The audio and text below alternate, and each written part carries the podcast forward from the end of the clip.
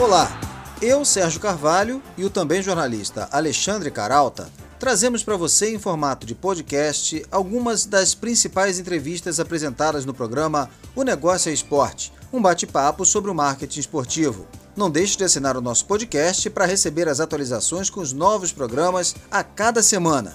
E você pode ouvir o podcast do Negócio é Esporte em diferentes plataformas, como o iTunes, Spotify, Deezer e ainda Google Podcasts, entre outros. Visite também o nosso site www.onegocioesporte.com.br. Lá você pode ver vídeos e muito mais conteúdo sobre o mundo do marketing esportivo.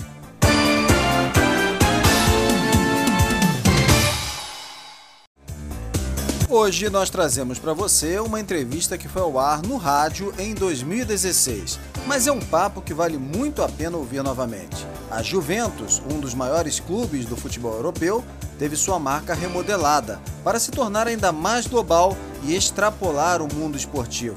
Quem contou os bastidores desse reposicionamento do clube italiano foi o nosso convidado desse programa, o diretor-geral da Interbrand, Beto Almeida. Ele também explicou como as marcas podem explorar as novas mídias na construção de novos fãs.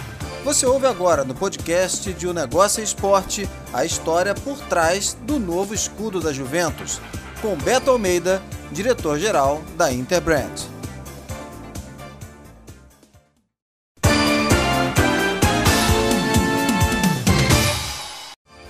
Bem-vindo a mais um bate-papo semanal sobre o marketing esportivo em www.onegocioesporte.com.br.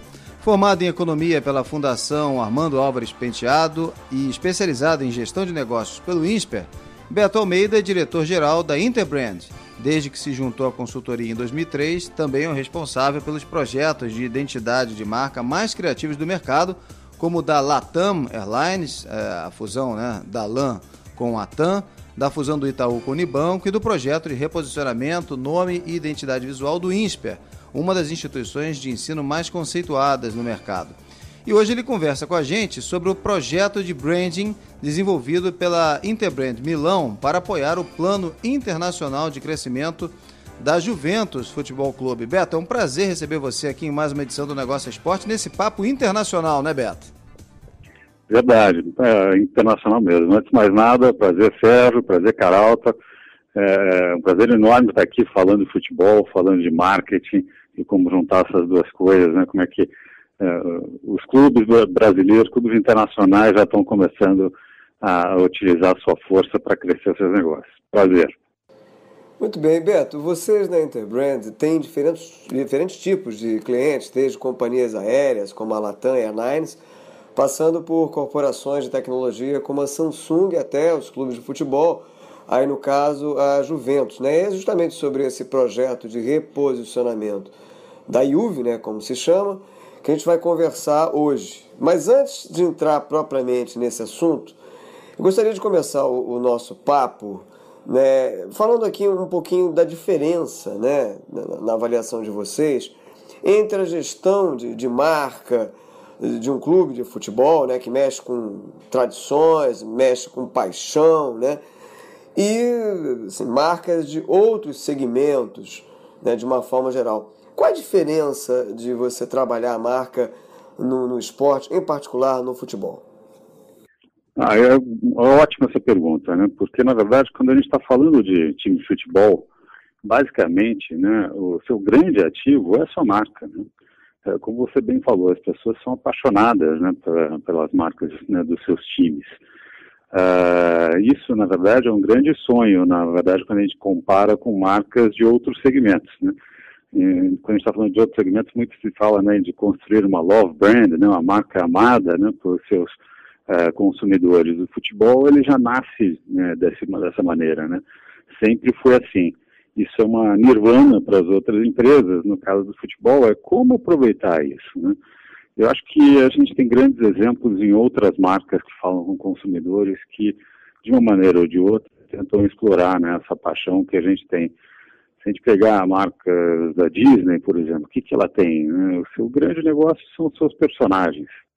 A partir do, da maneira como ela constrói né, a história de cada um dos personagens, a gente vai construindo toda uma economia que gira em volta daquilo. Acho que para o futebol, acho que a gente pode fazer uma, uma, uma comparação bastante positiva nesse sentido, e acho que algumas marcas já estão percebendo isso. Né? Quando eu falo de algumas marcas, eu digo alguns times já estão percebendo isso, né? de como tornar a, a, a sua marca, né? o, seu, o seu nome, né? tudo aquilo que está em volta dela, maior que o próprio futebol, mas sem perder o futebol como o foco, né? como o DNA de onde tudo nasceu. E acho que uh, esse projeto da Juve, que a gente vai falar um pouco mais aqui hoje, ele tenta explorar exatamente isso, como ir além do futebol sem perder na verdade, a sua origem, né? É, Beto, falando uh, uh, especificamente né, do, do projeto de branding da Juventus, é, ou seja, a construção da imagem do clube, né?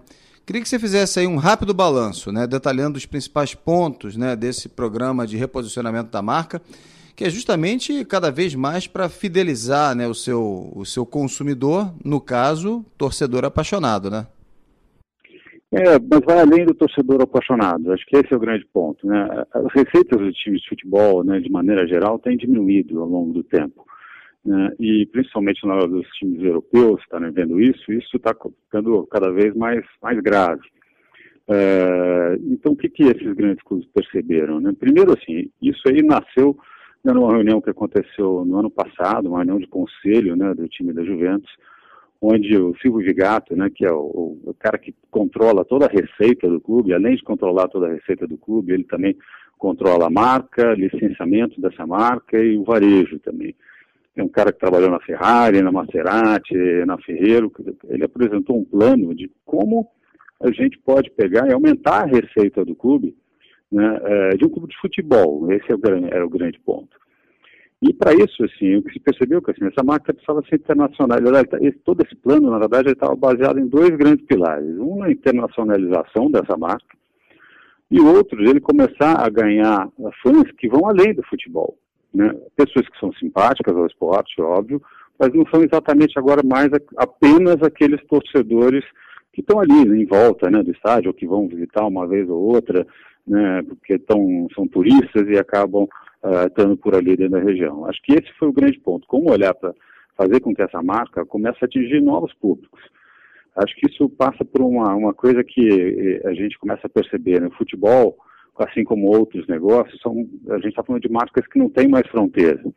Né? A origem foi sempre dentro de um bairro, de um bairro para uma cidade, de uma cidade para um estado, do estado para um país, para um continente e hoje para o mundo. Né, basta ver, né, assim, todo mundo aqui que tem filhos que gostam dos jogos eletrônicos, até mais, acho que a nossa geração já nasceu um pouco nisso, né, eu tenho 47 anos, jogando né, todos os, os, joguinhos eletrônicos de futebol. Hoje em dia a garotada está torcendo para times né, da Inglaterra, times da Espanha, times da Itália, conhece todos os times da, de todas as ligas importantes, né, da França, uh, da Alemanha, até já das ligas americanas a gente já começa a ver isso, né. É, isso já mostra que o futebol né, foi além das suas fronteiras, além da sua origem. E para isso, sim, como montar um plano, e esse foi o grande objetivo ali da Juventus, para começar a fazer, construir, construir, na verdade, uma percepção positiva dessa marca para outros públicos uh, que vão além do futebol. Então, não é que o futebol deixa de ter a sua importância, muito pelo contrário, ele é grande, mas o Juventus é maior do que o futebol.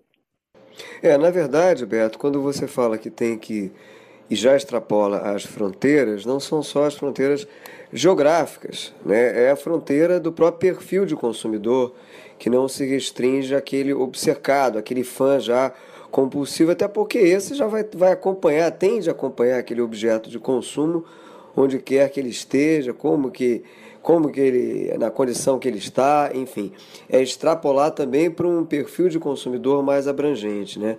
E aí eu te pergunto, aquela pergunta de um bilhão de dólares, né? Como dar esse pulo do gato? Eu acho que esse pulo do gato, na verdade, se a gente olhar especificamente até para o Juventus, o Juventus sempre foi um time bastante inovador, bastante ousado. Uh, essa não é a primeira vez que a gente faz um projeto com ele. Na verdade, a, a última identidade do Juventus, se não me engano, de 2004, também foi um projeto da Interband de Milão, que já fez até para outros times de futebol, inclusive. Esse talvez tenha sido o projeto mais ousado porque ele não é um projeto que se foca na estética. Na verdade, a estética é uma consequência de um plano estratégico de negócio. Né?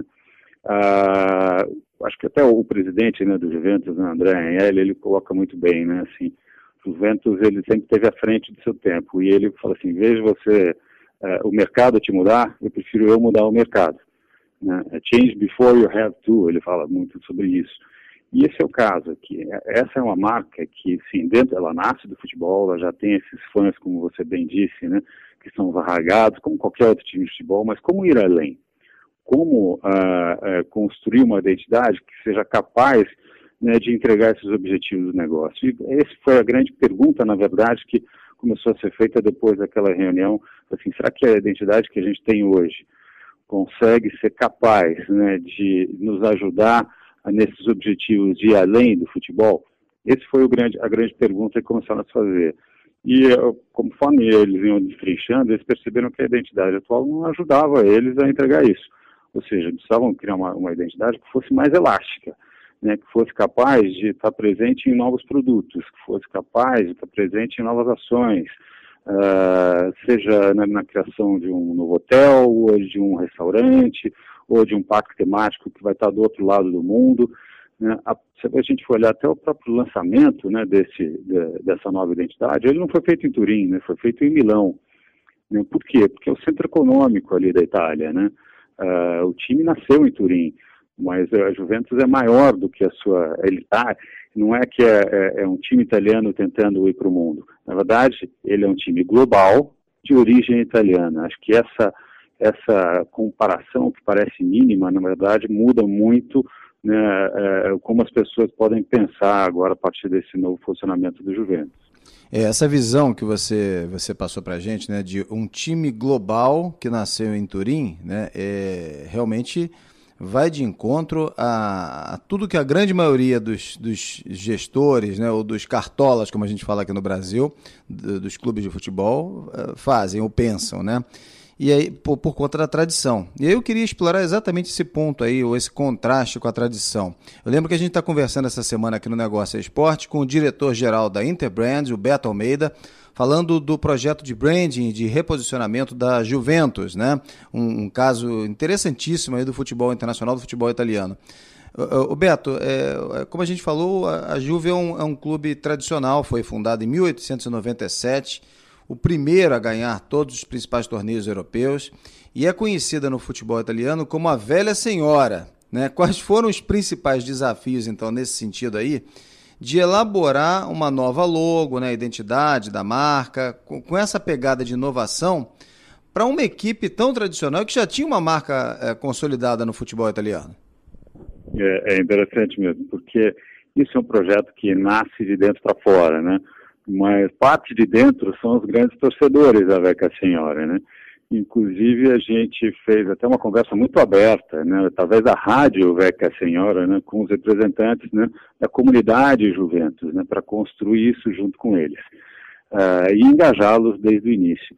Acho que o grande ponto, até se a gente fosse analisar um pouco a identidade anterior, ela fala muito de Turim. Turim nasceu a partir de uma de uma praça, de um touro, e isso estava ali presente na nova identidade, identidade anterior. A identidade atual, na verdade, ela se centraliza no nome Juventus. Né? Ela nasce para construir Juventus como um grande ícone é, global de origem italiana. Né? Por isso que a gente vê um J dentro daquele escudo, dentro das listras, que são as três grandes características que a gente consegue é, é, sumarizar de dentro do Juventus. Né? Quando a gente fala ali, a, minha vida é, é, é um negócio de preto e branco, né, e isso é o que está sendo explorado ali dentro daquele, daquelas listas, daquele escudo. O escudo fala da vitória, né, fala do time, fala de algo que nasce ali dentro do peito. Né. O J é, é, a, é, é, o Juventus, representa o Juventus, e as três listas é a grande característica da identidade, né, as listas brancas e pretas são as características da identidade do clube. Uh, o envolvimento sempre foi muito grande né, dos, desses outros stakeholders. Uma coisa que até que aconteceu durante o lançamento em Milão, uh, tinha um tatuador né, no, no, evento e já fez uma fila para quem ia ser o primeiro cara a tatuar a nova, o novo logo do Juventus. Ele já apareceu ali, né, um cara já tatuando de cara ali né, no, no, braço o novo logo do Juventus. Isso de, já mostra um comprometimento né, da sua torcida com, com aquilo que o Juventus quer construir. É, óbvio né, que acho que fãs mais puristas no início vão sempre relutar. Mas se a gente fosse fazer até uma comparação, né, põe o logo do Juventus ao lado do, do logo de todos os times da Série A italiana, ele já salta, né? ele já dá um salto para o novo. E os times vão ter que começar a prestar atenção nisso, né? porque, de novo, as receitas estão caindo de alguma maneira, né? salvo exceções né? dos grandes clubes, mas de uma maneira ou de outra, como a gente potencializar isso? Né? Através de indo além do futebol. Não dá para a gente ficar só fechado no mundo do futebol, ou seja lá de qualquer esporte que a gente esteja falando, né? porque isso não vale só para os times de futebol, acaba valendo também para outras associações esportivas. Né? Essa semana nós conversamos aqui com o Beto Almeida, diretor-geral da Interbrand, falando do projeto de reposicionamento e de branding da Juventus, né? Falando especificamente sobre o caso, que se torna um caso singular, da Juventus de reposicionamento de, de marca, né? Claro que o, o, grande emblema né, desse reposicionamento é a mudança ali no, no, escudo, uma mudança audaciosa, alguns diriam radical, né? Em que o J passa a ter um, passa a exercer uma, uma figura ainda mais é, protagonista. Você ressaltava que essa, esse reposicionamento a ideia é que ele seja aplicado de várias maneiras, em outras mídias, em outras ações, até para que ele encampe a filosofia de extrapolar o futebol. Eu te pergunto, como é que você vai aplicar essa mudança tão singular aí em outras mídias? Qual é o plano de vocês?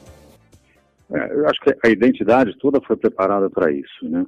Uh, a gente está falando aqui de, uma, de um símbolo que ele é muito simples de ser feito, né? Ele é branco, preto, né? trabalha com uma contraforma, onde a gente tem um J escondido e conforme a gente estava até conversando, né? o J não é uma letra uh, presente né? no alfabeto uh, italiano né? original, e isso torna, na verdade, esse J mais único ainda para a Juve, mais proprietário ainda para a Juve, né?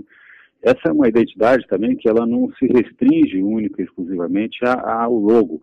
Né? A gente costuma falar que um projeto de identidade né, não é sobre logotipo, né? ele é sobre um conjunto de elementos que fazem com que a gente é, é, consiga saber quem é aquela marca que está falando, mesmo se a gente não está vendo o logo. E esse projeto, ele tem tudo isso, né? Então, uma tipografia especialmente desenhada, tem uma, um estilo fotográfico, estilo de ilustração, tem uma série de pontos de contato que juntos formam toda essa identidade. E o que, que a gente quis fazer é preparar, então, essa, essa, esse conjunto de identidade para viver nas mais diferentes mídias, pelos mais diferentes públicos. Né? A gente fez até aquela comparação lá no início do primeiro bloco, falando né, da Disney, que faz isso muito bem, a gente pegar um Mickey, por exemplo, ele você vai ter o Mickey para criança, o Mickey para o adulto, o Mickey para a pessoa mais velha, né, se adaptando a diferentes tipos de produtos, seja um relógio né, cheio de diamante a um outro que vai custar 10, 15 dólares. Né? É, na hora que a gente está falando então de uma identidade, né, de um clube que já não se foca único e exclusivamente na sua região, mas é um clube global, sim, de origem italiana, Uh, ele está indo além das suas fronteiras. A gente tem que preparar essa identidade para ir além das suas fronteiras do futebol. O Juventus é muito grande no futebol, mas ele é maior que o futebol. E essa estratégia de crescimento ela está baseada né, em, em, possibilitar né, as pessoas a vivenciarem a experiência Juventus e não somente a experiência do Juventus no futebol. Acho que esse é o grande norte né, estratégico desse projeto e que isso, isso pode ser, acho que, levado para outros clubes e outras esferas para a gente aprender com isso. É, falando ainda um pouco dessa, é, desse mercado internacional, né? a Interbrand chamou o conceito da, da criação da nova identidade de Black and White and More, né? com, com esse plano de tornar a marca o mais global possível, né, Beto? É, em que, que consiste mais especificamente esse formato da, esse novo formato da era Juventus, né? É, que ativações, que estratégias, por exemplo, vocês pretendem adotar, né, para expandir essa, essa nova identidade visual para alguns mercados e até comunidades completamente novos, né, virgens aí para a chegada do, da, da marca Juve? É, isso aí é um projeto que ainda está né, em plena implementação. Né? A marca foi lançado agora, né, no, no final de, de janeiro. é, de fato, ela começa a ganhar vida agora na próxima temporada, né, na temporada 16, 17, né, de, oh, desculpa, 17 e 18, né, do, do futebol, né, o calendário europeu ele vira, né, no meio do ano, e nessa virada a gente já vai começar a ver isso vivendo primeiro no, no próprio, no próprio uniforme, né, e a partir daí começar a ganhar vida nos estádios, né, o estádio todo vai ser reformado né, a partir dessa nova identidade, né, e a partir disso também todos os produtos licenciados com a marca Juventus também vão começar a viver dentro dessa nova identidade. E acho que aí, sim, é a hora que a gente vai começar a ver como ir além do futebol. Porque, primeiro, assim, os, os, uh, os primeiros produtos a serem licenciados, eles vão estar dentro do universo do futebol. Mas a ideia é começar a criar uh, novas oportunidades de negócio em diferentes fronteiras, diferentes regiões, que vão além do futebol, né? Uh, o futebol é a grande origem, mas ele não, é, não vai ser mais um, algo que restringe essa atuação. Pois é, a mudança, o reposicionamento da, da identidade visual, ela é uma alavanca, pelo que você está ressaltando, é uma alavanca para um, uma outra etapa em que o, o consumidor, o fã, não vai ficar restrito ao futebol. É né? claro que esse é um plano é, audacioso, mas ao mesmo tempo eu acho que as grandes marcas no mundo do futebol é, têm, de certa forma, em maior ou menor escala, de procurar caminhos é, semelhantes. Né? Saindo um pouquinho do caso da, da Juventus, mas até pela experiência que vocês da Interbrand é, acumularam né, ao desenvolverem esse, esse projeto, esse plano, né? Eu queria que você fizesse um, um, uma comparação entre essas marcas internacionais, já globalizadas, europeias, que estão buscando uh, uma, interna uma internacionalização ainda mais aguda, ainda maior, né? e esses esforços uh, ainda, digamos, embrionários dos nossos clubes, nossos principais clubes aqui no, no Brasil. Né? O que, que pode, da experiência de vocês, por exemplo, servir de referência para esse desafio comum que é internacionalizar uma marca? É, é interessante essa pergunta, né? porque acho que se a gente for olhar né, para a década de, de 60, 50, né, times como Santos, próprio Botafogo, entre outros, né, eles eram constantemente chamados né, para participar de eventos fora do país. Né? É, talvez aquelas marcas fossem mais internacionais naquele tempo do que hoje, mas olha só o potencial que tem em cada uma das marcas de futebol brasileiro. Né? Talvez o futebol brasileiro ainda é, graças a Deus, né, um, um, uma grande vitrine né, pro, do futebol mundial. Então acho que esse potencial está aqui de alguma maneira adormecido. Né? Acho que isso é uma coisa que a gente tem, graças a Deus, e pode ser melhor utilizado. O grande ponto, assim, se fosse dar uma dica para todos os gestores né, que estão dentro do futebol, é olhar para as suas marcas como o grande ativo que eles têm. Né? Ah, então, valorizá-las de fato, né? buscar parcerias que onde se tem esse ganha-ganha. Né? É, é, o grande ativo que a gente tem dentro do futebol são as marcas. Né? É, não são os estádios, não são nem os jogadores. Os jogadores vão e vêm, né? É, o estádio também, né? mas a marca do time, não, essa, essa é uma constante. Então, o grande trabalho que tem que ser feito é em valorizar essa marca, né, em melhorar, na verdade, a capacidade expositiva dessa marca né, e buscar novas alternativas, né, através da marca de receita. Pois é, esse é um, é um, desculpa, Beto, esse é um ponto em que volta e meia a gente toca aqui no negócio esporte, que tem a ver com diversificação de receita, desenvolvimento de novos formatos de, de parcerias.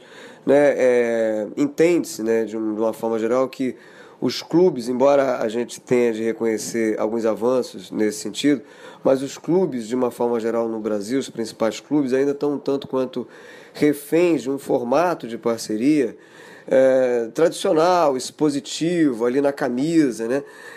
Enquanto já outras grifes mundiais então, já desenvolve já há algum tempo outros formatos para diversificar a entrega e, consequentemente, diversificar os patrocínios e, a receita. É por aí? Eu acho que é bastante por aí. Se a gente for olhar até um outro exemplo, né, de uma marca que ora ela é esportiva, ora não é. Né? Vamos pegar a Ferrari, né, por exemplo. Uh, hoje tem um parque temático da Ferrari. Né? É, é uma maneira de você experienciar a marca que vai além do automóvel. Uh, pouca gente tem condição de, de, de, ter uma Ferrari, né, ou de experienciar, né, dirigir uma Ferrari.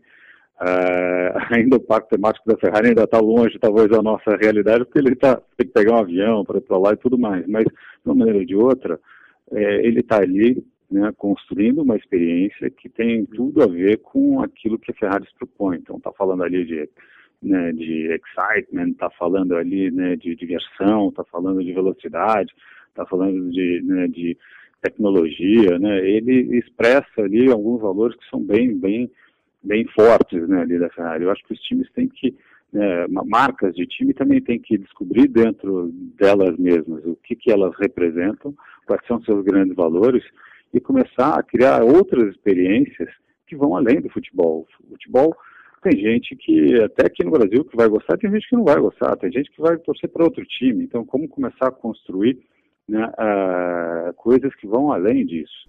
Né? Acho que esse é o grande ponto.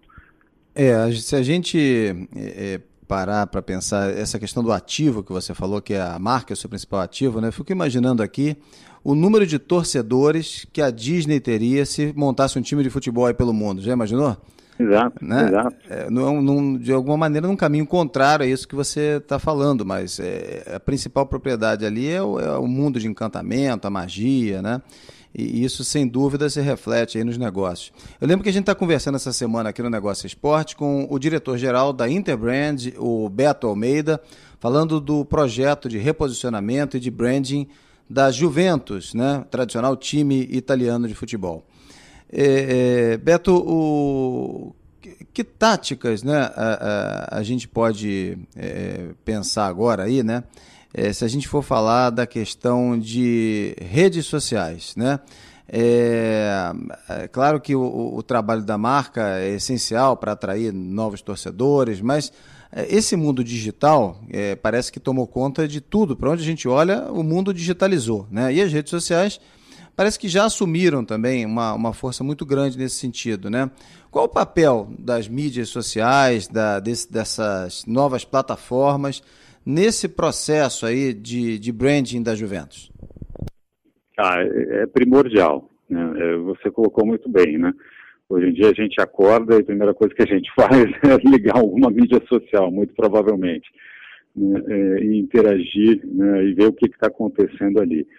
Uh, dentro das mídias sociais, na verdade, as marcas elas são talvez muito puras, né? São às vezes mais pura que a, a marca está falando, né? Num, se a gente fosse comparar isso com um banco, quando você vai no, numa agência física, é o gerente do banco que está falando, é uma pessoa que está intermediando aquilo que aquela instituição é e você.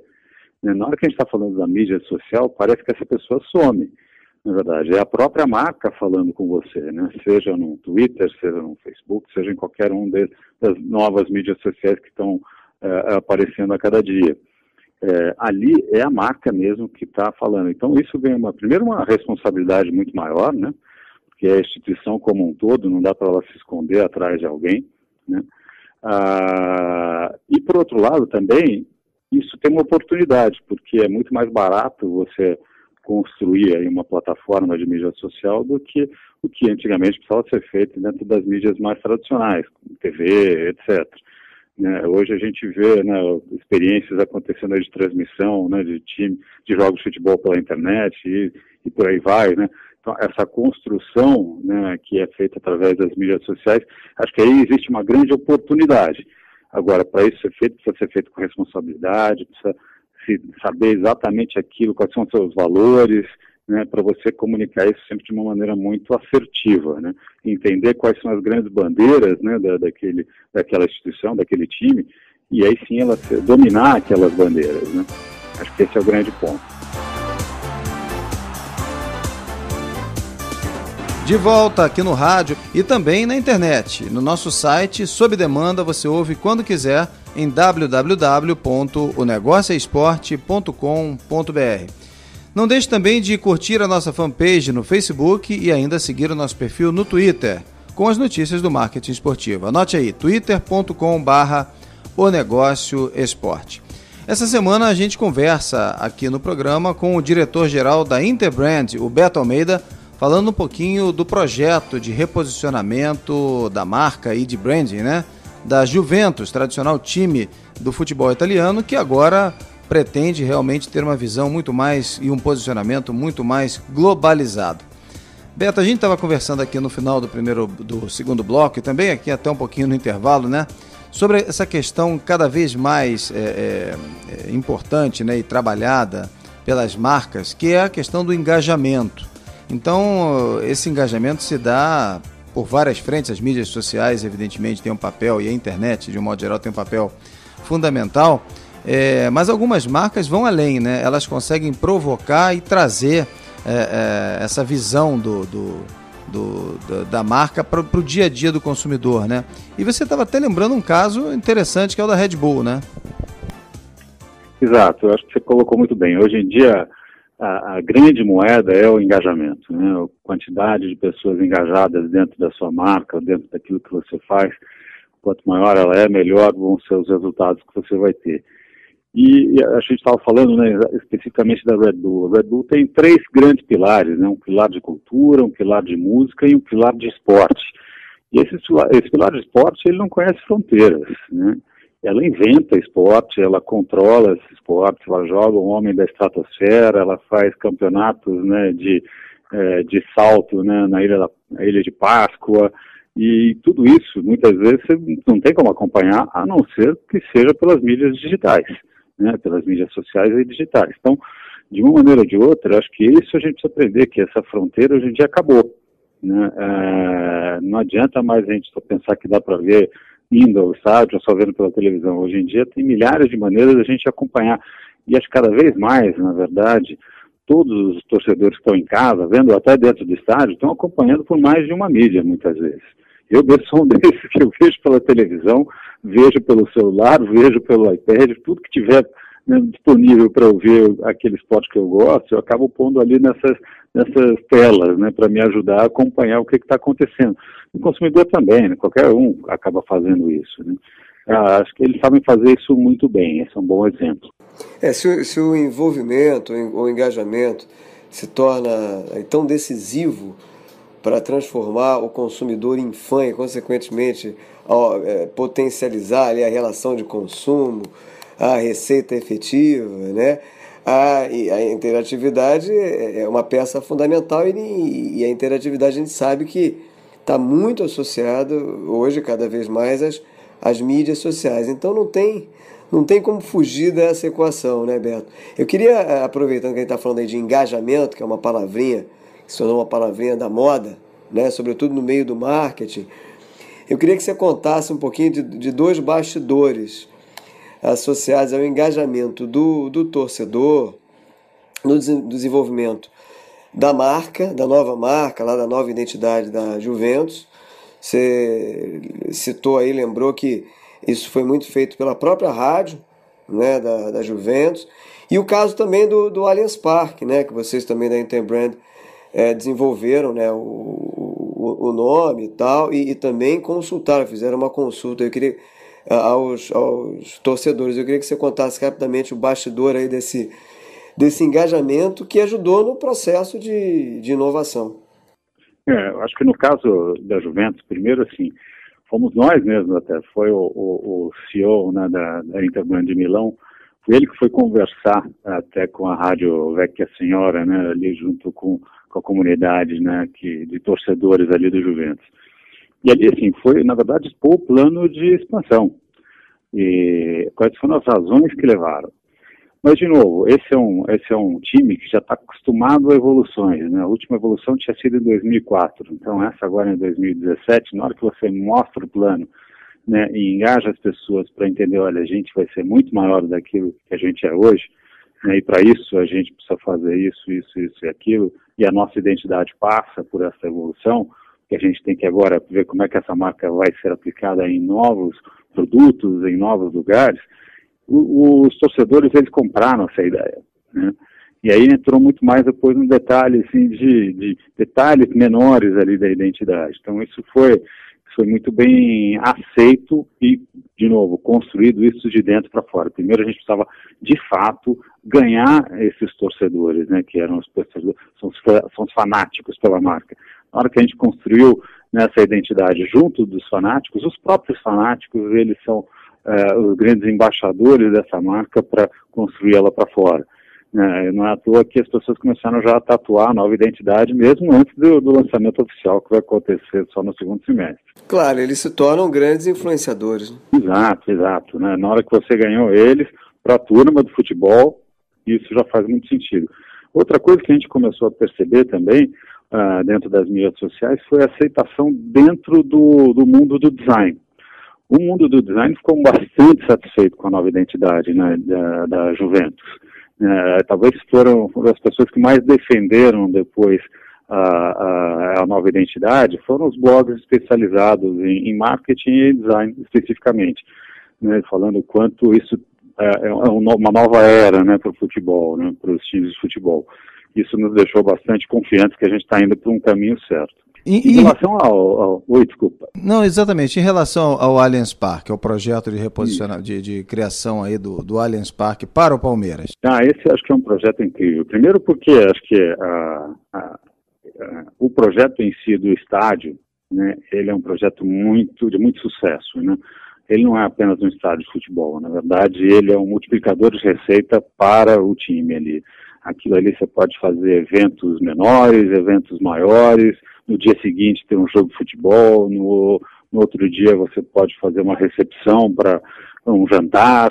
É, é, é, eles entenderam que aquilo ali é um grande produto com múltiplos usos. Então é uma arena multiuso de verdade, né, com a facilidade para você transformar o estádio uh, conforme a necessidade.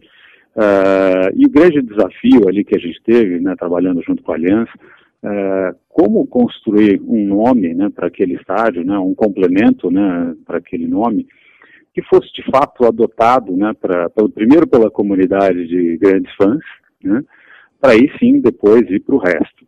Né. Uh, e ali, assim, a gente fez um projeto que, né, contando ali um pouquinho dos bastidores, que a gente já sabia de cara que não podia uma Allianz Palestra, que talvez fosse o nome mais, mais imediato, porque os torcedores já estão acostumados a chamar o Palmeiras de palestra, né? é o seu nome de origem e é o seu apelido carinhoso. Se a gente fosse chamar isso, provavelmente ia chamar, vamos lá para Palestra Itália, vamos lá para Palestra Itália, que era o apelido, né? era o nome até do estádio anterior. Então, o que a gente acabou fazendo, nós criamos é, algumas possibilidades de nomes, fechamos isso em três nomes e abrimos durante, pela mídia, pelas mídias sociais mesmo, isso para votação. Né? E o torcedor, então, foi quem escolheu o nome, né, o Allianz Parque. Uh, lembrando que a Allianz tem outros uh, estádios espalhados pelo mundo. Tem um em Nova York, tem um da Alemanha, né, que talvez seja mais conhecido, ali do Bayern, uhum. e por aí vai. Então, tem alguns, tem um estádio de rugby na, uh, na Inglaterra, Uh, isso acho que foi um projeto muito sucesso pela maneira como ele foi construído. Né? Primeiro a gente conseguiu então eliminar essa, esse nome uh, que era da, talvez de cara nascesse ali como palestra, mas construir junto com os torcedores o futuro nome do estádio, que hoje então é o Allianz Parque. Bacana, é sempre bom saber dessas histórias aí de, de bastidores. a gente conversa essa semana aqui no Negócio Esporte com o diretor-geral da Interbrand, Beto Almeida, falando para gente sobre o projeto de reposicionamento e branding da marca Juventus no futebol italiano, dando aí uma visão mais globalizada. Beto, a, a Juventus é, ocupa aí a décima colocação no ranking da Deloitte dos 20 clubes de futebol com os maiores ganhos do mundo na temporada 2015-16. E o clube italiano faturou nessa temporada passada, aí, a, que ainda está né, final, finalizando 2016, mais de 341 milhões de euros em que medida esse reposicionamento, Beto, da Juventus, pode agregar ainda mais faturamento à equipe italiana? Ah, então, é difícil ainda a gente mensurar isso. A gente sabe quais são os objetivos, né? Os objetivos de fato, né? É, se a gente consegue internacionalizar essa marca, é, isso então a gente vai ter aumentar as possibilidades de receita dela, né? Na hora que ela vai além e na hora que a gente vai além do futebol também, a gente vai começar então a garear uh, novos consumidores, novos tipos de consumidores que não são exatamente aqueles que uh, consomem apenas futebol. Né? São aqueles que estão pensando em jantar, estão pensando em fazer algum tipo de entretenimento, seja um aplicativo, seja um jogo, seja roupa, seja viagem, seja qualquer outro tipo de entretenimento. É, existe um set de valores da Juventus, né? existe um, uma experiência que a gente quer construir. O que a gente quer agora fazer é, dentro desse, desse DNA, que é um DNA bastante uh, bem delineado, como a gente pode construir novas experiências além do futebol. Então ainda é difícil a gente mensurar isso em, em, em receita propriamente dita, né? Agora, existem sim já vários projetos na manga, a gente está ajudando até a Juventus a, a, a, definir quais, são, quais vão ser esses projetos prioritários. Isso vai nos ajudar também a começar a construir essa experiência que vai além do futebol. Né? Ah, então, o projeto que a gente está desenvolvendo com, com a Juventus, ele, não, ele ainda não terminou, ele ainda está na, na, sua fase primeira, né, de implementação dessa nova identidade, para aí sim começar a construir essas novas receitas que vão além do futebol. A gente está chegando aqui ao, ao, quase ao fim do, do papo com o diretor-geral da Interbrand, Beto Almeida, falando sobre o reposicionamento de marca da Juventus, mas também falando sobre de uma forma geral, sobre o branding né, no, no futebol brasileiro e internacional. E chegou a hora do nosso apito final. E no nosso apito final de hoje, com o Beto Almeida, diretor-geral da Interbrand. É, Beto, vamos começar perguntando a você aí sobre uma jogada de mestre. Acho que a jogada de mestre que aconteceu agora nas Olimpíadas foi a Under Armour conseguir trazer o Michael Phelps para Lewis de novo, né? e torná-lo né, o maior medalhista olímpico da história. Né? O cara estava lá embaixo, eles resgataram e conseguiram fazer isso com grande sucesso. Uma bola fora. Uma bola fora foi o seu, o seu compatriota ali, o Lotte, né, que na verdade, se a gente olhar na história, ele é o segundo maior medalhista da história, né, de toda a história olímpica e na verdade ele virou o grande vilão americano aqui. É, e essa história do lote rende até hoje. Você sabe que a gente mora aqui na Barra da Tijuca, né, na zona oeste do Rio de Janeiro, próximo ali do posto onde aconteceu o episódio. E outro dia eu parei no posto para abastecer, eu perguntei alguma coisa do lado ali, ah, não, ali no posto do lote. Então o posto é que é. acabou se aproveitando da, da situação. Beto Virou Almeida. ponto turístico, né? Virou ponto é turístico. É, é um branding, é um branding ao contrário. É o branding ao contrário. Beto Almeida, diretor-geral da Interbrand. Uma zebra.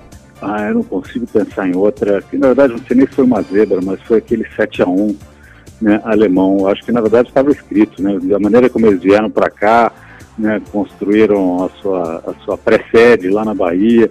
Eles fizeram isso muito bem, a gente que não soube fazer. Agora tem um certo medo de jogar com a Alemanha. Acho que a gente vai sempre tremer um pouquinho na frente deles. Muito bem, Beto. A gente fechar uma aposta uma aposta acho que é, é, é, positiva. Eu adoraria fazer um projeto desse aqui para um time brasileiro de grande posse. Eu acho que é, minha aposta seria fazer isso para a gente construir um futuro melhor para os times de futebol daqui do Brasil. Opa, tá dado aí o recado aí, para os dirigentes.